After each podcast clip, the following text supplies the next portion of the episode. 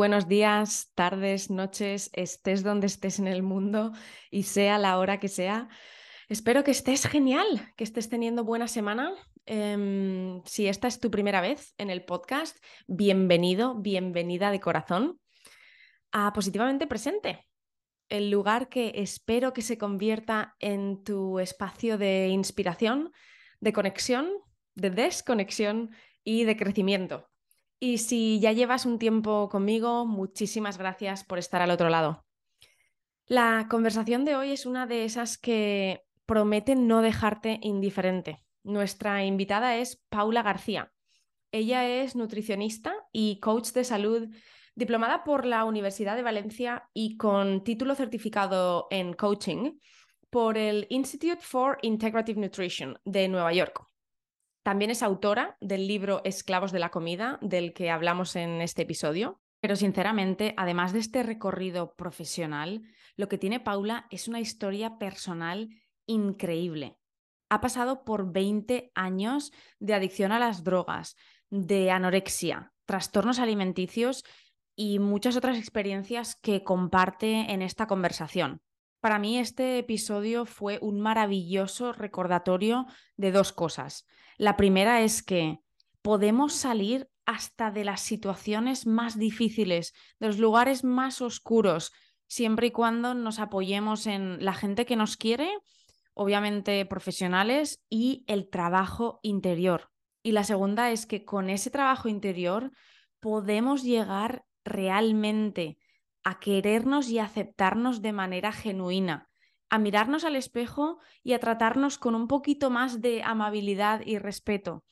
A veces es muy difícil por todas las presiones externas que nos llegan, pero por eso es tan importante dedicarnos ratitos de autoconexión para separarnos del ruido externo y conectar con nuestra verdad, ese amor infinito e incondicional que todos llevamos dentro. Espero de corazón que disfrutes de la historia de Paula y de esta conversación tanto como lo hice yo. Te mando un abrazo enorme y recuerda, si disfrutas del episodio, por favor no te olvides de compartirlo con tu gente o en redes sociales para que le pueda llegar a la máxima gente posible. Un abrazo y como siempre nos escuchamos la próxima semana.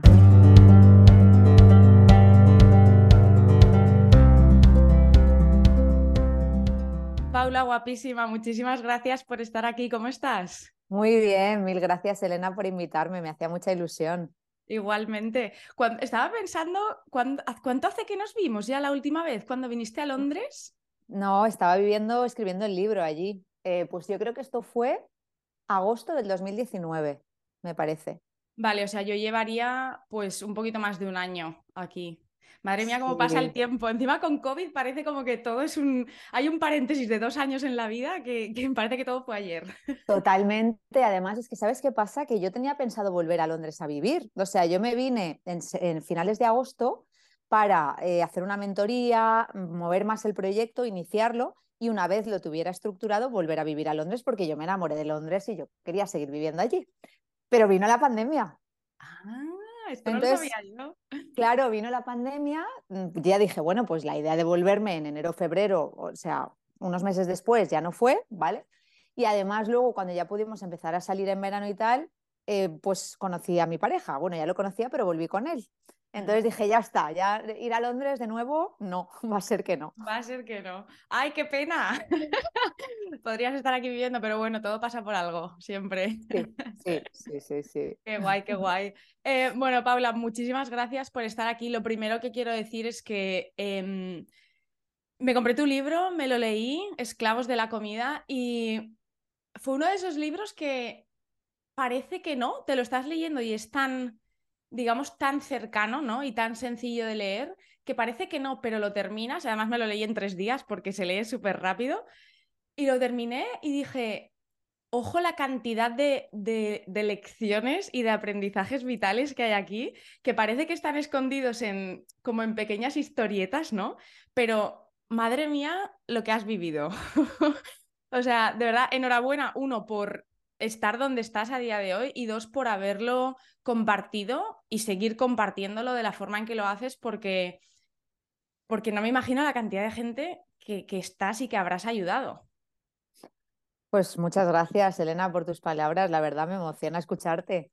Y a ver, el libro es, una, es un libro que realmente yo hacía mucho tiempo que quería escribir. Inicialmente iba a escribir otro libro. Yo llegué a hablar con una editorial cuando me fui a Londres, lo único que tenía era el título. Yo les dije, sí, tengo una idea, tal, no sé qué, solo tenía el título. Pero me dijeron, el título nos gusta, haznos un índice y confiaron. Entonces yo escribí un libro, pero este libro que escribí, cuando lo mandé a la editorial, me dijeron, mira, nos gusta el primer capítulo, así que escríbete otro libro que sea más en la línea del primer capítulo. Y entonces llegué a escribir el libro que realmente yo quería escribir, porque yo cuando era adolescente, adolescente no porque no tenía esa conciencia, ¿no?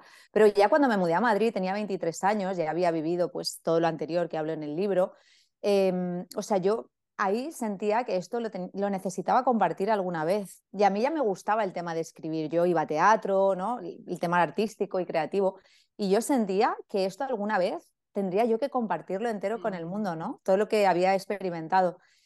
Y fíjate, no pensaba, cuando yo fui a Londres a escribirlo, no pensaba escribir este libro, pero al final llegué ahí, porque la editorial dijo, no, esto no, que siga como el primer capítulo. Y entonces al final terminé escribiendo el libro que yo siempre había querido. Y entonces fue como que bien. Qué guay. No lo había eh, pensado y de repente. La importancia del trabajo en equipo, ¿no? De que te den, te den feedback externo a veces. Vamos a hablar del libro, vamos a entrar en detalle en todo, pero siempre me gusta un poco empezar los episodios con una pequeña introducción a tu historia personal, ¿no? Que realmente es lo que nos trae aquí hoy. Creo que es lo que, pues eso, lo que más me apetece compartir porque personalmente no he conocido muchas historias como la tuya. Así que vamos a empezar con lo que yo llamo un pequeño paseo por Memory Lane, que es que nos cuentes tú esos, pues al final, los momentos y, digamos, decisiones, ¿no? Que, que te han llevado a a formar y a ser la persona que eres hoy, tanto lo bueno como lo malo, y desde puedes ir a lo, atrás que necesites, desde donde tú quieras empezar. A ver, yo empezaría básicamente por donde fue un síntoma más manifiesto, ¿no? Que fue el consumo de drogas. Em, realmente yo eh, en mi familia, cuando era pequeña, no me sentía integrada. ¿No? Entonces, de alguna manera, yo empecé a salir pues, con personas pues, que consumían drogas, que me ofrecían drogas. Yo al principio pues no realmente decía que no, ¿no? Porque yo recuerdo ser una niña buena. Entonces yo decía que no a todo, tenía mucha culpa, o sea, yo pensaba, ostras, si hago esto, mi familia, ¿sabes? O sea, pero llegó un día en el que me lancé a probarlo. Y el día que me lancé a probarlo, me di cuenta que, claro, siendo una niña, ahora ya si me pasara la edad adulta no sería igual, pero siendo una niña me daba cuenta que cuando estábamos todos bajo los efectos de las drogas, éramos un grupo muy unido. Éramos un grupo muy unido, nos transmitíamos cosas muy afectivas. Entonces, claro, yo estaba encontrando algo que no tenía. Mm. ¿no? Y, y quiero insistir en algo importante y también lo digo en el libro, y es que esa fue mi percepción. Eso no quiere decir que mi familia fuera ni mala ni nada, o sea, nada de esto. Simplemente mi vivencia fue desde ahí. Fue desde el sentirme sola porque yo era mucho más pequeña que mis hermanas. Mis hermanas ya eran adolescentes cuando yo nací prácticamente. Ellas hacían sus vidas, mis padres hacían la suya y yo me sentía sola en casa. Entonces yo cuando empecé con el tema de las drogas, ahí pues encontré como un grupo de pertenencia, de, de tal, ¿no? Claro, ¿qué pasó? Pues que a medida que consumía, yo noté que muy rápido me tuve una dependencia a las drogas y entonces empecé a consumir todas las semanas. No tenía la conciencia de lo que podía pasar, sí que sabía que las drogas no eran buenas, pero yo no sabía qué tipo de síntomas se podían experimentar si te pasabas. ¿Y qué pasó? Que me pasé. Me pasé, consumía todas las semanas, una o dos veces a la semana éxtasis, cocaína, al final ya probaba otros tipos de drogas y cuando pasaron dos años tuve un susto en el colegio entonces yo estando en clase... En el colegio, claro que esto en el, en el libro lo dices, empiezas con 14 años. Sí, sí, sí. Y en el colegio, que sería menos de 16, pues un día, a ver, yo ya iba notando síntomas que no sabía lo que era, porque nunca lo había hablado, yo no sabía que era la ansiedad, nada, ¿no? Pero yo ya notaba cosas en mi cuerpo y ya me empezaba a encontrar mal. Pero llegó un día que yo estando en clase, éramos mesas de dos, y me giré y vi a mi compañero que se le deformaba la cara como si fuera, ¿sabes la película de la máscara? Ah, eso que hace la cara. Pues de repente vi un miércoles por la mañana, estando en clase, uh, que le pasaba eso a mi amigo. Entonces yo dije, ostras, me he trastornado. Y ahí estuvo esa creencia, me he vuelto loca. Entonces empecé a experimentar un ataque de pánico. Mm. Me salí de clase, me fui al pasillo, no podía respirar, vino mi profesora, ¿qué te pasa? Yo llorando, no sé qué me pasa, me estoy muriendo. Claro, yo no sabía qué me estaba pasando. Y digamos que ahí entré en un estado de, shock. Mi sensación era como si yo estuviera dentro de una burbuja de cristal aislada del mundo. O sea, yo iba andando por la calle y, era como si, ahora lo entiendo por disociación y palabras así, ¿no? Mm. Era como si yo estuviera, no estuviera. Entonces llegué así a casa, mi madre me vio llegar, ¿qué te pasa? ¿Qué te pasa? Y a partir de ahí es cuando yo sentí más cerca la relación con mi madre. Cuando ella me dijo, dime lo que te pasa y te llevaré al mejor psiquiatra de Valencia. Y ahí yo sentí que mi madre y yo nos acercábamos. Por primera vez. Por primera vez, ¿no? Claro, por primera vez con mi conciencia, porque supongo que de bebé y de dos o tres años sí, pero no siendo consciente. No obstante, fue un año de depresión, de ataques de pánico, no podía conducir, no podían dejarme sola en casa, no podía salir sola a la calle, tenía agorafobia, eh, bueno, todo esto, ¿no? ¿Y durante todo este tiempo seguías consumiendo y saliendo con la misma gente? No, cuando ya estaba con depresión y esto, yo estaba en casa. Vale. De hecho, cuando iba por la calle y pasaba un coche con música tecno, yo me empezaba a dar una crisis de ansiedad porque me recordaba ir a la disco a Chocolate, no sé si conocerás Alera. No, he ido, pero la conozco. Vale, pues yo iba pues, por allí, Chocolate, Villadelina, tal, ¿no? Entonces a mí me recordaba ese entorno y automáticamente mi cuerpo reaccionaba, ¿no? Y ya empezaban las, las taquicardias. Entonces, claro, eh, pues durante ese año estuve, no, estuve en casa prácticamente, tampoco iba mucho a clase. Cuando me empecé a encontrar mejor, esto para mí quiero decirte que fue el, punto más fuerte que a mí me cambió la vida, porque yo no me sentía con recursos para afrontar lo que me estaba pasando. De hecho, no sabía ni lo que me estaba pasando. En mi casa no sabían tampoco cómo ayudarme porque no sabían sostener lo que estaban viendo en su hija, ¿no? Entonces, yo iba al psiquiatra todos los viernes y poco a poco, pues con terapia y con medicación, fui encontrándome mejor. Pero al año como tampoco había integrado lo que me había pasado, simplemente había manejado el síntoma y me había alejado de las drogas, pues después de toda la ansiedad y el estrés que yo había experimentado, un día me miré al espejo, sentí rechazo hacia lo que vi en el espejo, me vi gorda, no pesaba ni 50 kilos, ¿eh? Me vi gorda y dije, esto no puede ser, no puede seguir así. Y entonces empecé a restringir comida y al poquito pues ya estaba en anorexia. Entonces, digamos que fui saltando de un síntoma a otro. Después de anorexia empezaron los atracones eh, y entonces ya ahí volví a las drogas. Y entonces ya se juntaban los atracones de comida, eh, las drogas, ya de todo el combo. Y realmente eh, a mí una cosa que me ayudó después, bueno, lo, escribo en el libro, que fue conocer a una persona a raíz de esa noche en la que conocí a una persona, pues pude también alejarme porque este chico era de Madrid y entonces me decía, vente a Madrid los fines de semana y yo me fui alejando. Em, pero bueno, realmente lo que más me ayudó fue ya salir de Valencia, cambiar de ciudad, irme a vivir a Madrid y sobre todo empezar a conectar conmigo a través de la interpretación. Mm. Porque yo había estado invalidando mis emociones y bloqueando mis emociones. De hecho, uno de los grandes problemas que hoy sé, después de, de estudiarlo, ¿no? Eh, es que el bloqueo de las emociones, la invalidación, ¿no? Cuando vivimos en entornos en los que no se expresan las emociones, no se resuelven los conflictos, eh, no se habla de sentimientos, ¿no? Lo metemos debajo de la alfombra, esto es muy dañino para las personas, ¿no? Porque ese bloquear, si yo pienso que es malo, porque yo he aprendido en mi casa que esto es malo, que no debemos sentir esto, pues yo aprendo a bloquear. Y esto sale por algún lado. Sale por consumo de drogas, sale por atracones de comida, sale de alguna manera con una vía de escape.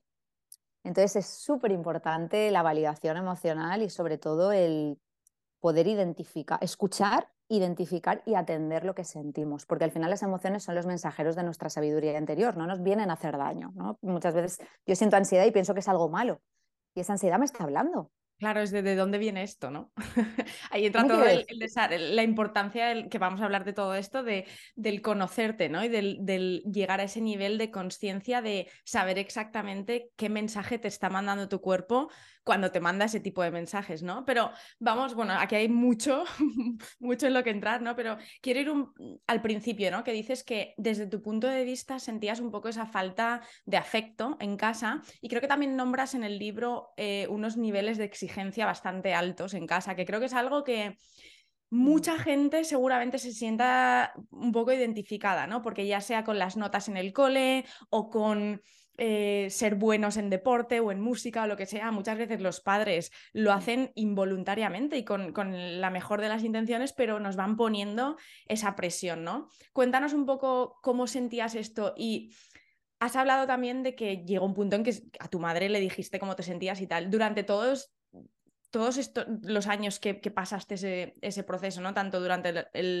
los años de las drogas como la anorexia, ¿tú empezabas ya a comunicar el origen de todo esto abiertamente en casa o todavía no te sentías tan cómoda expresándolo? No, no, no, yo tardé muchísimos años en expresar esto, hasta los 24 por ahí no, no hablé de esto. Además es que cuando la hablaba llevaba conflicto. Claro. Porque no, ¿sabes? Entonces yo al final aprendía que mejor hablarlo en terapia, ¿sabes? Y cuando ya tocara, pues... ¿Sabes? Entonces, bueno, eh, por partes, el tema de la exigencia. Mi madre es una persona muy perfeccionista. Es una persona que te diría, Elena, que lo sabe hacer todo. O sea, tú a mi madre le dices, pinta un cuadro y te lo hace perfecto. Pero le dices, haz algo de bricolaje en casa y te lo hace perfecto. Y le dices, hazme este suéter y compra la tela y te lo hace igual. Y le dices, hazme unos macarrones con queso que estén buenísimos y te los prepara mejor que en el restaurante. Entonces partimos de que somos tres hijas que tenemos una madre que lo sabe hacer todo. Entonces, ¿qué pasa? Que cuando tú no lo haces perfecto, ella pues lo señala. Ya. ¿no? Entonces, esto no está bien, esto está mal, esto está mal, todo estaba mal. Entonces yo llego a un punto en el que sentía que no sabía hacer nada bien.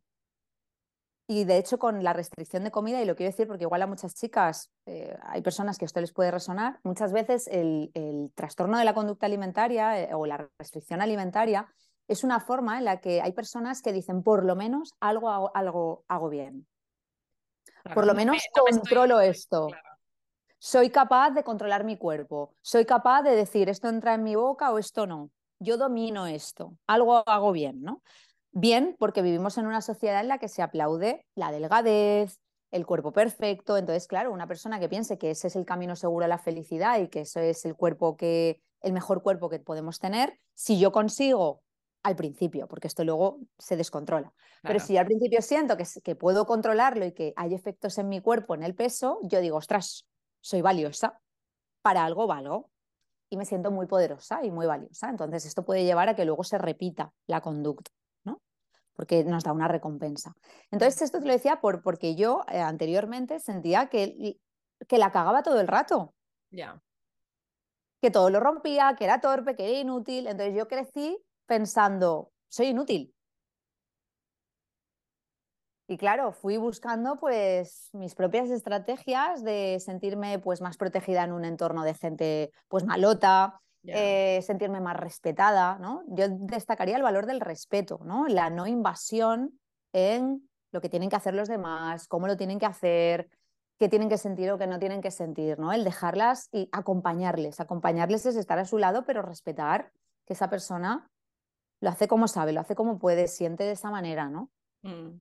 Y esto es súper importante tanto, perdón, tanto mm, en relación padres e hijos, no tengo hijos y no, todavía no soy consciente de cómo funcionan ¿no? esas dinámicas, pero sí que soy hija pero también me doy cuenta de que este lo que tú estás contando aplica a cualquier tipo de relación, ¿no? Porque con nuestras parejas muchas veces, cuando nosotros o nosotras sabemos hacer algo o creemos que vamos un poco por delante de la otra persona, intentamos como poquito a poquito meterles ese, ese poquitito de presión para que vayan yendo hacia allá. Y es de, no, ser, o sea, querer y amar y respetar a alguien de verdad es, respetar su camino y sus tiempos. Por supuesto, puede ser un ejemplo de ciertas cosas o contar, ¿no? Desde el corazón los beneficios que te está em, trayendo X y Z práctica o lo que sea.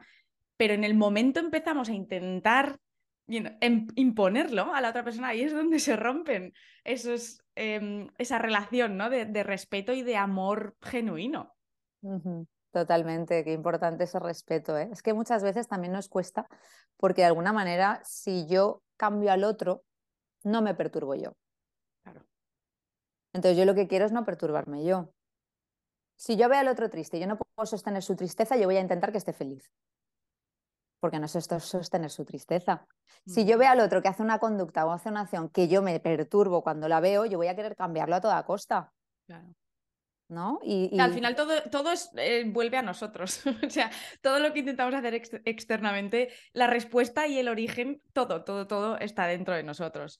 Tengo algo que me, me, me daba mucha curiosidad leyendo el libro, es cómo te sentías en los momentos en los que estabas tanto luchando con, o sea, ya eras consciente, ¿no? De tu adicción o tu, tu relación con las drogas y estabas ya metida en el mundo de, em, o, tenías ya los patrones de, de, no aceptarte, ¿no? De no aceptar tu cuerpo y tal. En esos momentos en los que quizá dabas un pasito hacia adelante con el tema de las drogas, por ejemplo, ¿no? Eras súper consciente, a lo mejor intentabas alejarte, pero te metías más en el otro extremo. ¿Cómo llevabas ese contraste? ¿Cómo, cómo lo sentías? Porque entiendo que sería un mix de emociones brutal, ¿no? Vamos a ver, es que yo no le deseo vivir eso a nadie. Partiendo de esa base. O sea, era una locura, Elena. Era una locura. O sea, lo que pasa es que los mecanismos de supervivencia que tenemos, las personas somos capaces de adaptarnos a todo, incluso a, locuras así. O sea, mm. yo lo llevaba fatal. Lo llevaba fatal porque me daba cuenta de que no era capaz de salir sola de ahí. Yo me proponía, este fin de semana no voy a tomar. Y llegaba el jueves y yo ya estaba ansiosa por salir y tomar ya faltaba que me llamara un amigo y me dijera, oye, ¿qué tal? Y ya, ya está, ya los liaba yo a los demás. Entonces, era muy difícil, era muy difícil. Entonces, como luego me sentía culpable por consumir, al día siguiente normalmente de una noche de fiesta, por la mañana solía tener un atracón. Entonces, ¿cómo lo llevaba? Pues sobreviviendo. Sobreviviendo porque si alguna persona que nos escucha lo ha experimentado, sabe que después de un atracón es conectar con, con vamos, con lo peor con las peores sensaciones que puedes conectar. Si al sol le sumas no has dormido y, la culpa, ¿no? Ciertos sentimientos que pesan, pues lo llevaba mal, lo llevaba mal. Sí, sí, sí. El tema fue, lo bueno fue que conforme yo me acercaba y cada vez decía, ostras, ya tengo que salir de aquí, tengo que hacer algo, pero no sé cómo, tengo que hacer algo, pero no sé cómo, pues ahí mi amigo me dijo, oye, ¿te vienes esta noche? La vida, que es maravillosa, ¿no? ¿Te vienes esta noche al concierto de, del canto del loco en la sala. yo, era, yo, era, la fan número uno ¿eh? del canto del loco. Te vienes al concierto del canto del loco, tal. Eh, yo decía, uff, no me encuentro bien, es ah, tía, con lo que te gusta el canto del loco, tal. Entonces fuimos y esa noche cambió todo. Lo que yo necesitaba, lo encontré. ¿Y qué era lo que necesitabas? Yo necesitaba apoyo, yo necesitaba ayuda. Sentir, ¿no? Yo necesitaba que, que poder alejarme, pero acompañada con alguien. Y entonces conocer a una persona que vivía en otra ciudad, que se lo pude compartir y que me dijo, mira, yo también he vivido eso. Vente si quieres todos los fines de semana a Madrid, yo voy a estar a tu lado, te voy a apoyar, tal. Pues eso me ayudó. Qué bonito. Es increíble como a veces la, no sé si es la única manera, ¿no? Pero lo importante que es alejarse, la perspectiva tanto física como emocional y la distancia de de ciertas situaciones. O sea, yo me doy cuenta, por ejemplo, en, mi camino, ¿no? De, autoconocimiento y de, pues eso, de, desarrollarme como la persona que soy hoy. Es imposible que hubiera pasado si no me hubiera ido a vivir fuera. Porque al final estás en unas dinámicas y en unas rutinas tan tan casi innatas, porque no son innatas, pero son tan parte de ti que son casi innatas. Y si no pones distancia de por medio, ya sea con drogas, ya sea con trastornos alimentarios, ya sea con relaciones tóxicas, lo que sea, a menos que pongas distancia y, cortes de lleno, es no sé si es imposible, pero es muy difícil salir de ahí. A veces la distancia es la respuesta para todo. Totalmente. Ahora que dices lo de que te fuiste y tal, ¿tú te acuerdas que también coincidimos en Australia? Pues el otro día le estaba, contando a una amiga que, bueno, que te iba a entrevistar y que de lo que íbamos a hablar un poco y tal. Y dice, pero ¿le conoces en persona? Y digo, pues nos conocimos en Londres y estuvimos teniendo una conversación súper chula, que era cuando ella estaba escribiendo el libro y tal. Y digo, pero creo que además vino a una fiesta en mi casa.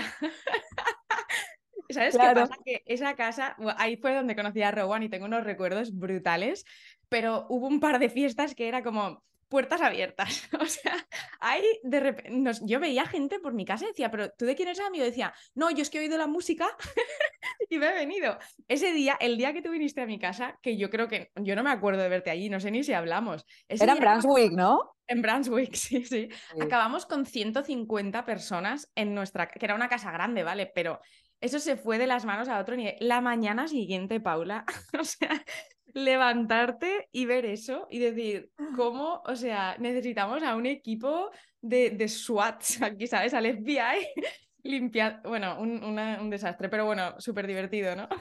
Sí, totalmente. Sí, sí, yo fui con Julio. Mm. sí, sé que esa es nuestra conexión, pero ¿cuánto tiempo estuviste tú en Australia, por cierto? Pues mira, yo estuve un poquito más de un año. Vale. Un año y dos meses. La cosa también como con Londres, pensaba volver a Australia. Yo me vine por Navidad. Lo que, y me dejé todas mis cosas allí, menos la tablet y el ordenador. Entonces me vine a España a pasar la Navidad, abrí el correo y vi a una persona que me ofrecía un trabajo en Madrid, porque ahora que ya sabía inglés, tal, una persona que conocía. Y además me estafaron el billete de vuelta a Australia. Yo tenía el avión comprado y cuando fui a verlo no existía. ¡Ah! No me lo creo. Sí, entonces me estafaron el billete de vuelta y además me ofrecieron trabajo y dije, esto es una señal, porque yo me dio mucho por estas cosas, ¿no? Claro. pues ya está, me tengo que quedar aquí, pero no era esa la idea. La idea era volver a Australia. También. ¿Y en, cómo decidiste irte? Decidirme porque en Madrid yo estuve, o sea, perseguía un sueño, ¿vale? Que era pues trabajar pues, en televisión y demás, y cuando trabajé en televisión me di cuenta que no era el ambiente que yo quería. Era un trabajo, un ambiente muy exigente, mucho eh, valor al cuerpo, culto al cuerpo, estar perfecta, que si tetas, que si tal, que si cual. Entonces yo no me sentí bien y me fui distanciando. Y cuando no sabía qué hacer con mi vida, dije, vale, pues si esto es lo que yo he aprendido estos años, pues ¿qué hago? Bueno, pues me voy a aprender inglés, que es algo que también he querido, y me voy fuera. Y entonces me fui para Australia. Qué guay. ¿Tienes recuerdos buenos de Australia? O... Muy buenos, sí, sí, sí. Yo de Australia y de Londres, súper buenos. Yo tengo la suerte de que, claro, sigo súper conectada a Australia gracias a Rowan. Y solemos, bueno, con la pandemia no, pero de normal vamos todos los años una vez. Y cada vez que pongo un pie digo, o sea, esa sensación de decir, es mi sitio, ¿sabes? Es que tengo, adoro, adoro, tanto por cómo es el país en sí físicamente, ¿no? En plan, la, belleza de la naturaleza, los animales, o sea, las posibilidades a nivel naturaleza son una barbaridad, pero para mí también es lo que representa, ¿no? Ahí fue un poco donde yo, sal, yo me hice como yo, o sea, yo hasta que no me fui a Australia tenía 23 años, terminé la carrera y fue de, vi, esto fue otra de esas cosas de la vida, que fue un día en Facebook, de repente vi que una chica de mi, una amiga de la universidad ponía una foto de la despedida, no sé qué, me voy a Australia. Y yo digo, porque claro, esto era 2014, en aquel entonces mm, yo no conocía a nadie que se hubiera ido a Australia, la gente se iba como mucho a Londres o por aquí, Irlanda, ¿sabes? Y yo vi, le escribí mensaje y le digo, tía, que te vas a Australia y eso. Me dice, pues que he encontrado una familia y me voy de au pair a cuidar a los niños un tiempo y aprender inglés y tal. Y a mí me hizo algo así dentro y dije, claro, esta es la mía, porque yo no me había podido ir de Erasmus por temas financieros. Y claro, dije, familia, vivo con ellos, no necesito demasiado dinero y a las tres semanas estaba allí. Entonces, una de esas cosas también que si escuchas a las señales, muchas veces la vida te está poniendo cositas delante. Una eh, pasada. Sí, sí. Pero eso, yo le tengo un amor muy especial. Quiero, no nos vamos a desviar de la historia, que estábamos entrando en lo bueno. Has nombrado la importancia del teatro ¿no? y las artes escénicas en toda esta historia. ¿Qué es lo que descubriste o qué despertó en ti el teatro? Uf, sí, sí. A ver, lo primero, poder conectar con mis emociones. Porque claro, para interpretar al final, tú eres tu instrumento. Entonces, todo lo que tú haces cuando tú vas a clase de teatro a través de una escena es poder mm, dar, o sea, a través de palabras, poder sentir y poder vivir emociones reales en el momento presente. El teatro para mí es el aquí y ahora más, más auténtico. O sea, realmente si no quieres meditar, apúntate a teatro. Porque al final vas a estar aquí y ahora dándote cuenta de lo que sientes y muy presente, ¿no? Es que si no estás presente, no estás actuando, estás sobreactuando, estás haciendo otra cosa.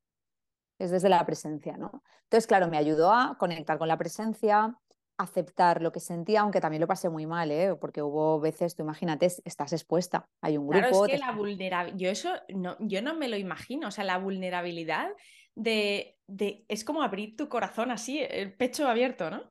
Tal cual, tú estás totalmente expuesta y también tenía ahí la voz de ego, de lo estás haciendo mal, te están mirando, están pensando que no sé qué, todo ese, esos pensamientos también estaban, pero cuando podía estar en el aquí y ahora, esto desaparecía. entonces estaba presente con lo que estaba sintiendo. Entonces me ayudó muchísimo porque pude empezar a canalizar las emociones, darle salida a lo que sentía, validar las emociones, aceptar las emociones, hacer algo con ello. ¿Sabes que hay personas que pasan un mal momento y a lo mejor pues se hacen una canción y canalizan su malestar a través de una canción o no, a través de un libro? Pues a mí me ayudó a eso, a que mi dolor lo pude ir canalizando a través de, del teatro al mismo tiempo que aprendí a estar en el aquí y ahora, en los ojos de la persona que me miraba, en conectar con el otro, en sentir. Qué bonito. Aprendí a sentir. Mm. Aprendí a sentir. ¿Y ese fue, en qué momento entra el teatro en tu vida? O sea, ¿fue cuando ya estabas un poco saliendo, empezando a ver la luz? ¿En qué momento? Pues mira, el, teatro empieza porque cuando yo estoy con esta persona que me voy a Madrid, vamos a una agencia eh, de actores y entonces una de las chicas allí me dice, ¿tú eres actriz? Y le dije, no. Y dice, ah, pues si algún día quieres serlo, ya sabes dónde estamos. Y entonces ahí como que me dejó una lucecita encendida. Y luego iba pasando el tiempo y este chico, con él hablaba y yo le decía, es que mira, me he metido en nutrición, pero es que con todo este tema de la comida él estaba al día. Hmm. Es que siento rechazo de ir a estudiar la carrera, ¿no? Entonces decía, bueno, pues yo no te veo feliz tampoco, cambia de carrera, yo estoy aquí, tal, ¿qué, puede, qué podemos hacer? Total, que a raíz de, de, empezar a indagar, dije, oye, pues me voy a meter a teatro y voy a, a catar a ver de qué va esto. Y hmm. entonces me metí en Valencia a unos cursos básicos de iniciación. Y a partir de ahí me di cuenta que, me gustaba, que me divertía, que me estaba ayudando y es cuando decidí irme a Madrid a vivir y estudiar allí. Ya.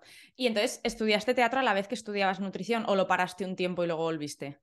Durante un tiempo estuve a la vez, luego cuando ya me fui a Madrid paré nutrición un par de años y a los dos años me pedí traslado de expediente de Valencia a la Complutense y entonces hacía las dos cosas. Ya. Y en el libro hablas que esto es algo que a mí es algo con lo que yo personalmente también he tenido un recorrido, ¿no? Que es alimentación consciente y alimentación intuitiva. Porque, sobre todo, yo creo que en las mujeres, segurísimo que le pasa a muchísimos hombres también, ¿no? Pero yo creo que eso, el origen un poco en la sociedad superficial, los cánones, de belleza, etcétera, y la falta de conexión con nuestras emociones, muchas veces lo que tenemos más cerca es la comida, ¿no? Entonces canalizamos todo ese estrés, toda ansiedad, eh, falta de amor, lo que sea que cada uno siente, en atracones. Por ejemplo, el otro día con esta amiga que le contaba, ¿no? Que íbamos a tener esta conversación, digo, yo tuve épocas en las que me pegaba atracones, pero yo no me acuerdo de decir, ostras, estoy fatal, voy a comer. No, yo de repente me sentaba y me comía un paquete de galletas y entonces decía, ostras, lo que acabo de hacer tal, y me iba a Bikram o me iba a una clase de spinning como a compensar, ¿no? Y entonces, claro, ahora me doy cuenta de que realmente como no tenía esa conciencia, no estaba... O sea, no sabía lo que estaba sintiendo, no recuerdo las emociones que sentía. Pero claro, al haber hecho todo ese trabajo, ahora voy atrás y sé perfectamente de dónde venían esos atracones, ¿sabes? Entonces, en tu experiencia, cuéntanos un poco cómo empiezas tú a, incorporar esos hábitos más conscientes con la comida, ¿no? Y a lo mejor si tienes algún consejo, si alguien está pasando por esto ahora, ¿cuáles son las señales que tenemos que ver? O sea, ¿qué es lo que nos dice, ojo, que estás a punto de darte un atracón? O, ¿sabes? ¿Cómo conectamos los atracones con las emociones? A ver, por partes. Em, muchas veces el atracón es una consecuencia de la restricción. ¿Vale? Entonces, si tú has estado restringiendo comida, si, si hay una insatisfacción corporal, si yo no me siento bien con mi cuerpo, lo normal es que busque eh, medidas de, control del cuerpo. Y una de ellas es recorto comida.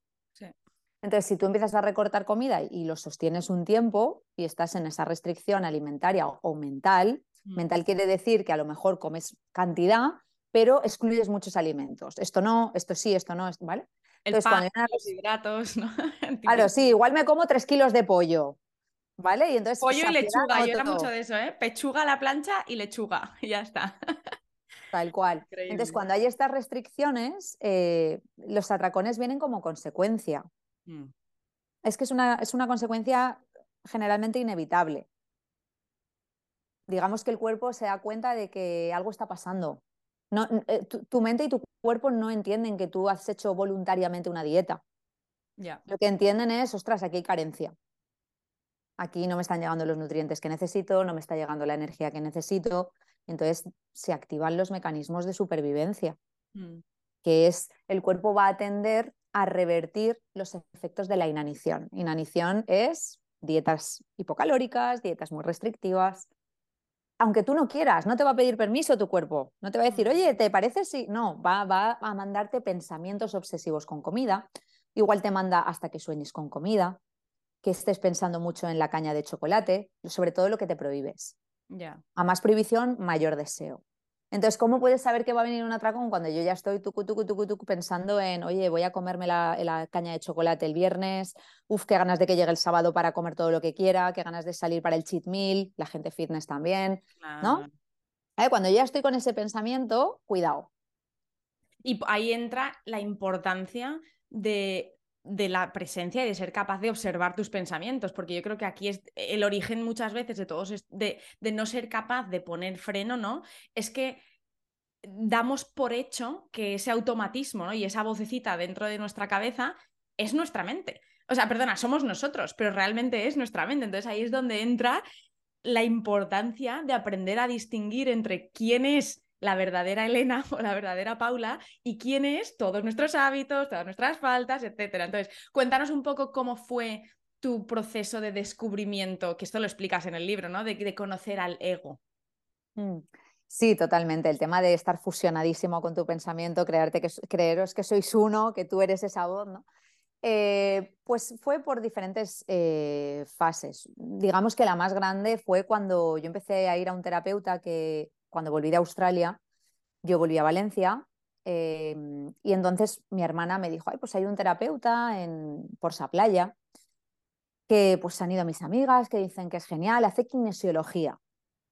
Yo no sabía qué era esto. Entonces yo me fui para allá porque no me sentía del todo bien y, jolín, con este chico es donde yo empecé a realmente a darme cuenta de esa voz y de repente un día yo estaba en mi casa y ¡pum! me pillé. me pillé pensando y dije, joder, esta voz, esto no soy yo. Yo me he pillado, o sea, yo he pillado a esta voz hablando. Yo soy quien está oyendo. Hmm. ¿No? Entonces fue a partir de ahí ya empecé a leer libros de eh, David Hawkins, que a mí lo recomiendo, lo recomiendo mucho a personas pues, que estén con el dejar ir y todo esto, ¿no? Y digamos que fue a partir de ahí. Digamos que cuando la parte más fuerte de descubrir todo esto del ego y tal fue a partir de 2016. Fue después de volver de Australia. Eh, pues fui a este terapeuta, kinesiología, eh, empecé a descubrir a otras personas, por ejemplo a Borja Vilaseca, no sé si... que lo nombras en el libro, sí, estaba haciendo un poquito de investigación. No lo conocía, pero la verdad que muy interesante. Que ahí, ahora te iba a preguntar sobre esto, pero el tema del Enneagrama 4, ¿no? Cuéntanos un poco sobre esto. Y el Enneagrama pues, es una herramienta también que yo conocía a raíz de mi hermana porque ella estaba haciendo un máster de crecimiento personal y me dijo, oye, ¿tú has oído hablar del Enneagrama? Digo, ni idea. Y entonces trajo unas cartas, que las tengo yo por aquí, y me dijo, vale, pues vas a elegir las que más resuenen contigo. Y al final había dos que ponía, mi miedo básico es y mi deseo básico es. Y entonces tú tenías que decir cuál era tu miedo de todas las opciones que había, como el más miedo raíz y cuál era el deseo más raíz, ¿no? Y entonces al final me dijo, eres una tipo 4. Y cuando me lo leí, tía, dije... Eras tú, ¿no? Clavada. Pues, eh, pues te digo una cosa, ahí fue también un gran cambio para mí, porque dije, no soy yo exclusivamente, no soy yo que tenga una tara. Es que hay eh, perfiles de personalidad, ¿no? Porque está súper estudiado el enneagrama. está estudiadísimo. Entonces, no estoy sola. Hay personas que también están viviendo situaciones parecidas ¿no? y tienen como esta, este patrón de pensamiento eh, a partir de una herida. Mm. ¿Vale? Entonces, Por eso es tan importante. A mí me encanta. A veces cuesta mucho, ¿no? Compartir nuestras historias personales, pero es tan importante porque no solo te ayuda a ti a darte cuenta de que, pues que a veces cuando le pones voz a las cosas, les bajas un poquito el nivel de importancia, ¿no? O no, pero a veces funciona. Y luego compartirlo con otros porque es, al final estamos todos en el mismo barco, como se dice en inglés, ¿no? O sea, vamos estamos, esta vida humana compartimos muchísimo más de lo que nos creemos y a veces solo hace falta escucharlo de otra persona. Igual alguien está escuchando este podcast y dice, o sea, soy la clon de Paula, soy yo mm, y cómo me alegro de escuchar que alguien más está pasando por lo mismo, voy a investigar X y Z. Cuanto más compartamos, más colectivamente podemos salir del sufrimiento. Totalmente, es que es terapia. Es terapia. Es terapia, porque tú ves tu identificación, tú te identificas con cosas, a lo mejor te enriqueces también de otras, o sea, es que es, terapia. Además, para la persona que lo comparte, eh, le ayuda a integrar la experiencia. Yo sentí que una vez solté el libro, ahí es cuando ya todo hizo, ¡pum! Para mí el cierre fue ahí. Así lo mm. sentí. Entonces, yo animo a todo el mundo a que, oye, pues aunque sea a través de un seudónimo, que es lo que yo también hacía con un blog, pueda expresar su historia, pueda contar su historia, aunque sea con un nombre que no, que no sea esa persona, ¿no? Pero que le permita expresar y que otros puedan leerlo, que otras personas puedan verlo, porque es, que es muy sanador. Sí. Estoy totalmente de acuerdo. Por si acaso alguien no conoce, de hecho yo no, estaba muy familiarizada con lo que es la kinesiología, ¿nos puedes contar un poquito por encima qué, cómo fue la experiencia, por si a alguien le interesa? Vale, a ver, eh, hay diferentes formas de abordar la kinesiología. Lo que yo hacía era el test muscular, se llama test muscular. ¿vale? Entonces, el test muscular es que tú te des cuenta a partir de las reacciones de tu cuerpo, pues por ejemplo, tus propios autoengaños. Tomes conciencia, ¿vale? Entonces, para ello el terapeuta que decía, pues levanta el brazo, ¿vale? Y, y él te lo manejaba, que no esté tenso, ponlo recto, y entonces ahora vas a pensar, me llamo Juan, y entonces él movía mi brazo y cuando yo pensaba me llamo Juan, se caía el brazo. Aunque yo intentara que no se cayera, se caía. Y cuando yo pensaba me llamo Paula, no se caía. Entonces luego me decía, vale, ahora vas a pensar en cosas que para ti sean muy agradables y después vas a pensar en Hitler. Yo pensaba en mi perro de entonces, mi perro Angus, y el brazo se mantenía fuerte. Pero cuando pensaba en la guerra o tal, se me caía el brazo. Y entonces yo dije, pero ¿cómo es posible? ¿Qué pasa? Que como tú lo vivencias en tu propio cuerpo, ahí nadie te puede explicar si es verdad o no es verdad. Ya. Tú dices, ¿cómo es posible? Si yo Es que a veces, sí, ¿por qué se me cae ahora y de la otra manera no? entonces, claro, es algo que es una cuestión ya de sentir y de, y de, de verlo.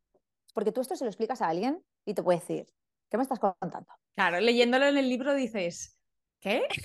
Pero claro, tú lo dices ahí claramente. Es algo que te animo a que lo sientas, porque es la única manera, ¿no? Que realmente dices, o, lo, vives o no te lo crees.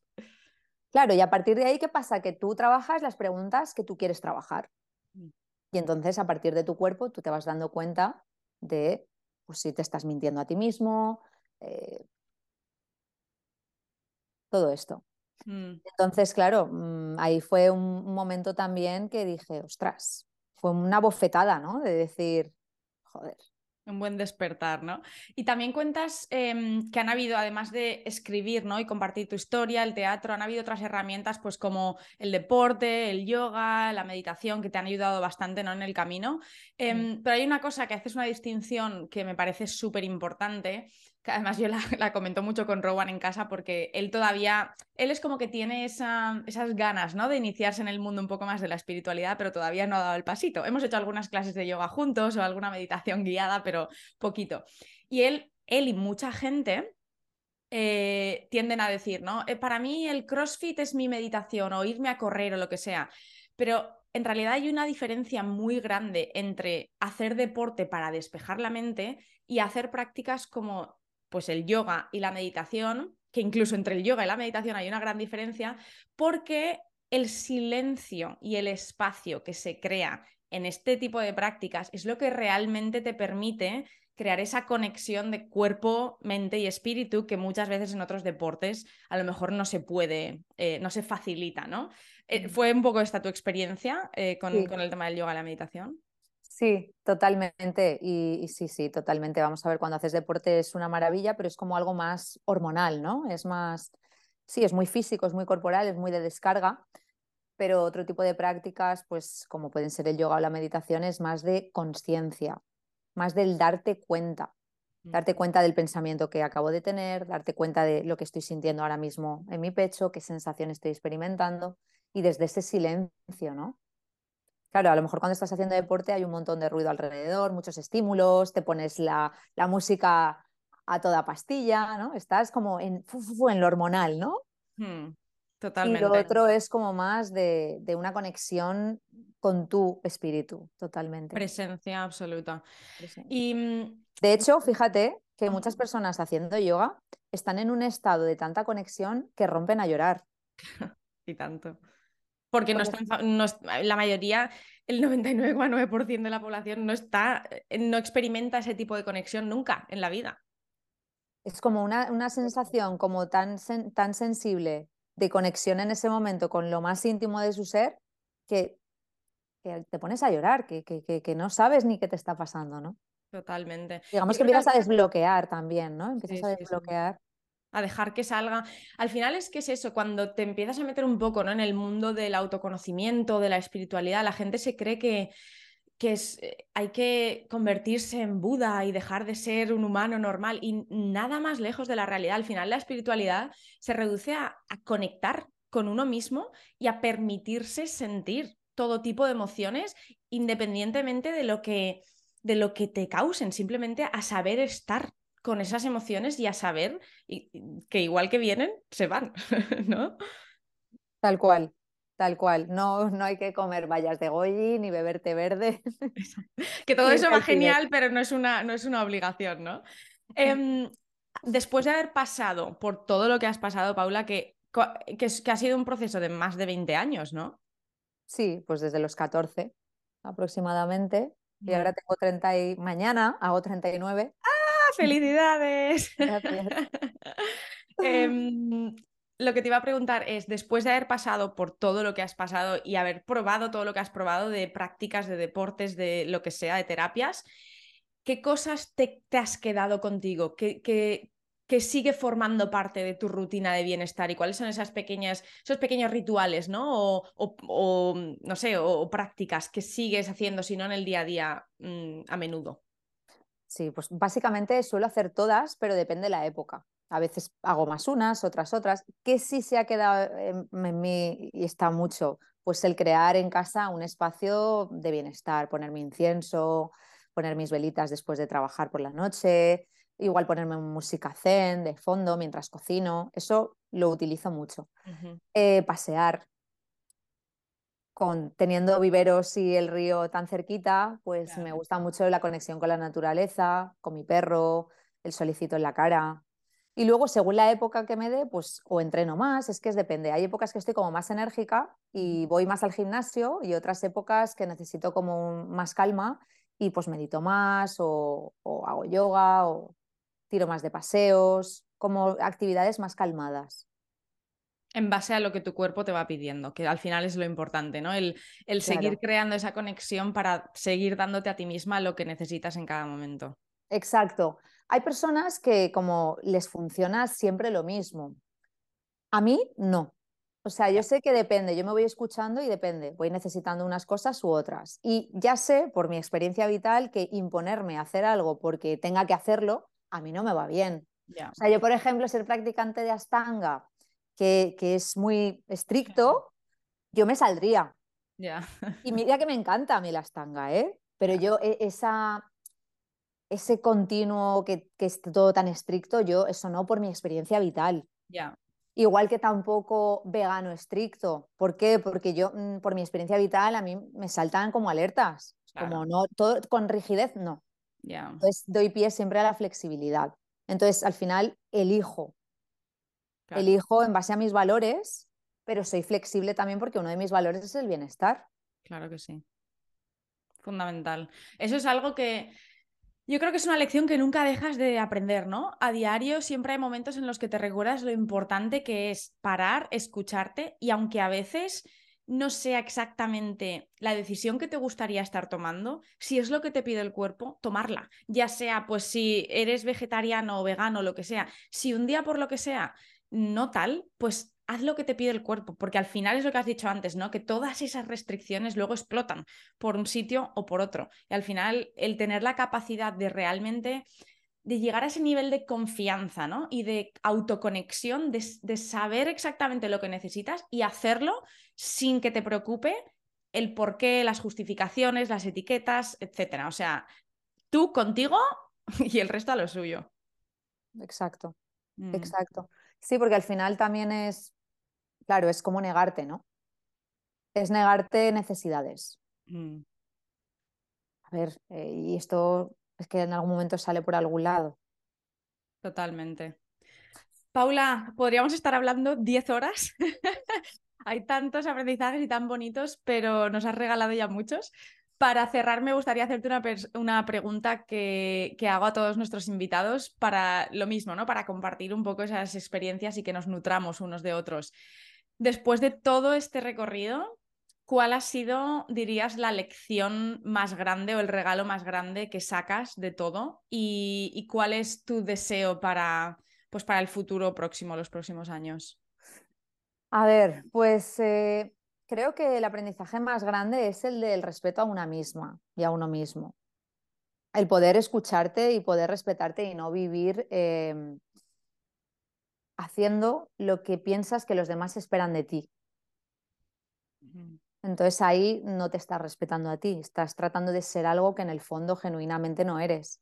Entonces para mí el, mayor aprendizaje es que si tú no estás bien contigo, o sea, es la base. Y el respeto hacia ti mismo y hacia tus necesidades verdaderas, ¿no? El poder conocerte pues para saber qué quieres, qué te gusta, qué necesitas, ¿no? Para mí esta es la base y yo desde muy jovencita es que la vida me lo ha puesto para que mire hacia adentro porque estaba muy hacia afuera al principio. Y eso por un lado, ¿no? Por otro lado, deseo, eh, bueno, digamos que ahora mismo estoy avanzando en lo que es vivir en la incertidumbre. Es lo que ahora estoy aprendiendo. Siempre estamos en la incertidumbre, pero puede que en el pasado yo creyera que no, porque era un trabajo fijo, porque te daban un salario final de mes, porque no sé qué, entonces tú tienes como esa seguridad, ¿no? Que, de un día para otro se puede romper.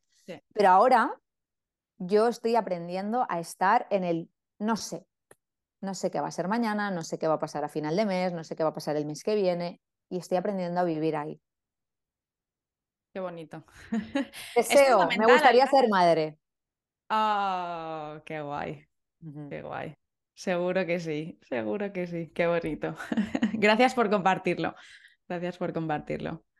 Em, eres nutricionista y tienes sesiones uno a uno, ¿no? Con, con mujeres por lo general. Si alguien quiere conectar contigo, leerse tu libro, ¿dónde es el mejor sitio para, para contactarte? Si va a mi web, va a encontrar todo. En mi web tienes acceso al libro, acceso al canal de YouTube, acceso a la cuenta de Instagram, eh, te puedes suscribir a la newsletter que mando cartas mensuales, eh, todo. En mi web www.paulanutricionycoaching.com. Perfecto, genial.